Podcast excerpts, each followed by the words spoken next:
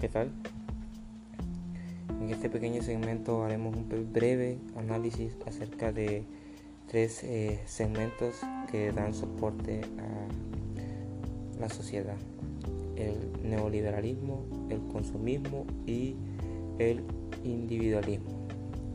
Estos tres aspectos eh, vamos a estar haciendo un breve resumen. Iniciaremos con el neoliberalismo. Definición del neoliberalismo. Esta es una corriente de un pensamiento económico y político que surge en el siglo XX y se basa en la defensa del sistema capitalista. Dicha corriente trata de surgir las ideas del liberalismo clásico. ¿Qué significa el neoliberalismo? El neoliberalismo fue acuñado por primera vez en 1978 por el economista alemán Lex Rostock. A través del liberalismo, dicho economista buscaba el hallazgo de una estrategia para permitirse encontrar nuevas ideas entre el liberalismo y la planificación económica por parte del Estado. Veamos unos principios básicos del neoliberalismo. En este sentido, cabe destacar estos eh, pequeños puntos. Libertad absoluta, defensa de la propiedad privada, eh, predominio pleno del mercado, individualismo, libre mercado, orden público, peso mínimo del Estado. Características que encierran el neoliberalismo. Eh, la corriente ideológica del neoliberalismo posee esas características, las cuales mencionaré. Propiedad privada. Esta característica es eh, la más importante, ya que define que la mayor parte de los bienes y factores de producción deben ser de propiedad privada. Segunda, papel del Estado. Eh, no plantea la superación del Estado, pero sí que plasma una gran limitación de sus funciones. Libre mercado. Defiende la total libertad del mercado, ya que afirma que es la manera de optimizar la asignación de recursos. Desregulación. Este aspecto aboga por la desregulación de los mercados, que permite una mayor libertad en ellos. Impuestos. Este persigue eh, una reducción de los impuestos derivados en un menor gasto público. En sí el, neoliberalismo encierra buenos aspectos de la sociedad, ya que trata de desarrollar eh, buenas actitudes eh, a manera de la, desarrollo de la sociedad. Por ejemplo, ayuda con, con lo que es el, el apoyo al desarrollo de la sociedad. Veamos el segundo punto, el consumismo. ¿Qué podemos entender sobre el consumismo?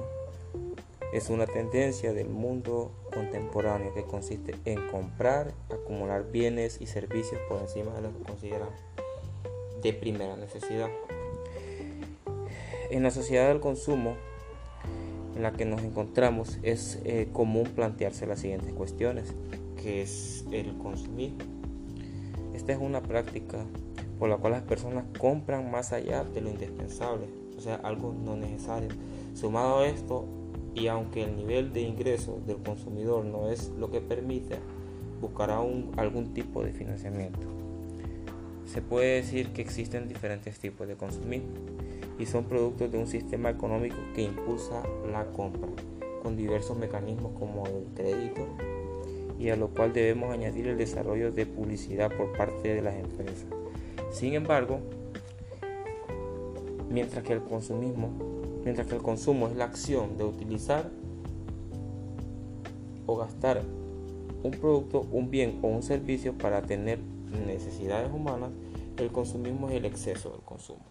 De esta forma debemos hacer hincapié en la diferencia entre el consumo y el consumismo para que no encontremos confusiones. Eh, el origen del consumismo eh, se remonta al siglo XX, siempre con el origen del capitalismo, el cual crea la base de la sociedad del consumo, en la que nos encontramos con la aparición de múltiples de espacios publicitarios, de marketing digital y la mejora de los electrodomésticos se, facilita a la adquisición de bienes y servicios por parte de la sociedad. Veamos algunas causas del consumismo, por ejemplo la compra al crédito. O sea, esto significa que voy a tomar un producto y lo voy a pagar a futuro. Claro, esto incrementa el precio del producto por el interés. La publicidad. Esta veamos que son los eh, comunicados de audio, anuncios, el, marketing que emplea eh, los mensajes patrocinando X o, cualquier otro producto de mercado o servicio. Diseño eh, de producto. Esto tiene que ver con la mejora, por ejemplo, la compra de un teléfono. puede ser una semana la siguiente semana sale un modelo más actualizado. Esto te lleva a obtener eh, o querer adquirir la nueva actualización. Igual, de, por ejemplo, los vecinos tienen un electrodoméstico nuevo, eh, tú como persona buscas la manera de obtenerlo. Presión social. En este círculo eh, social se puede decir que se ejerce presión para el consumo de determinados productos por, por ejemplo, los videojuegos, para asistir a eventos, por ejemplo a un, evento de una boda, tienes que adquirir prendas nuevas, eh, todo esto aporta al consumo, al consumismo.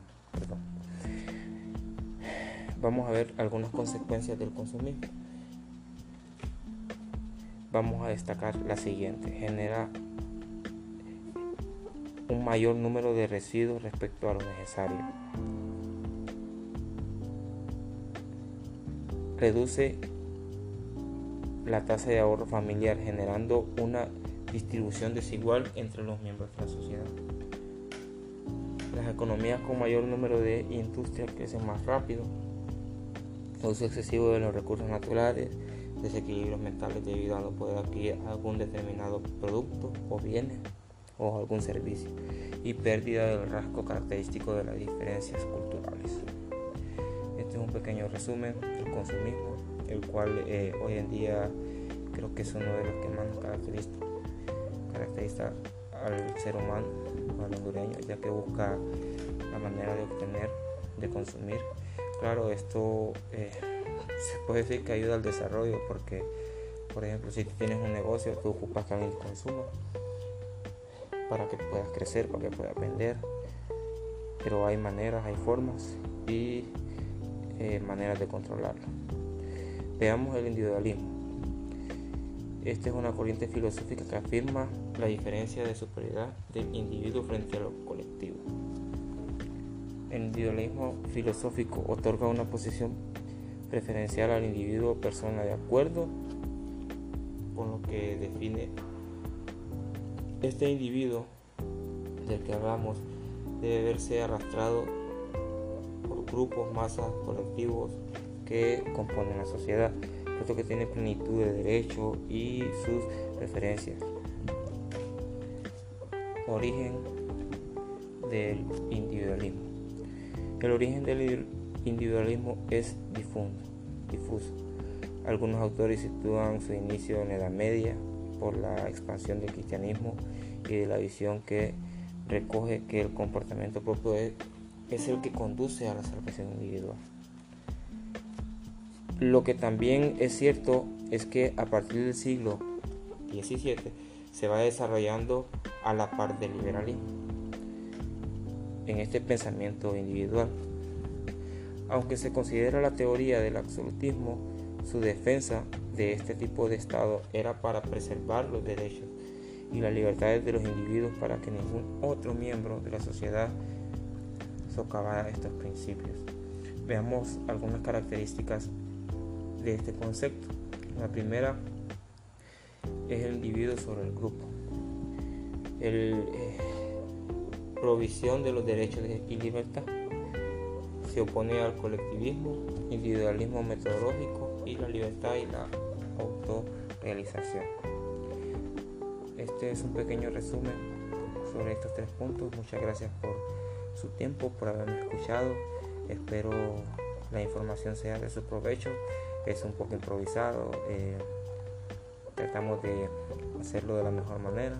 Muchas gracias por su atención.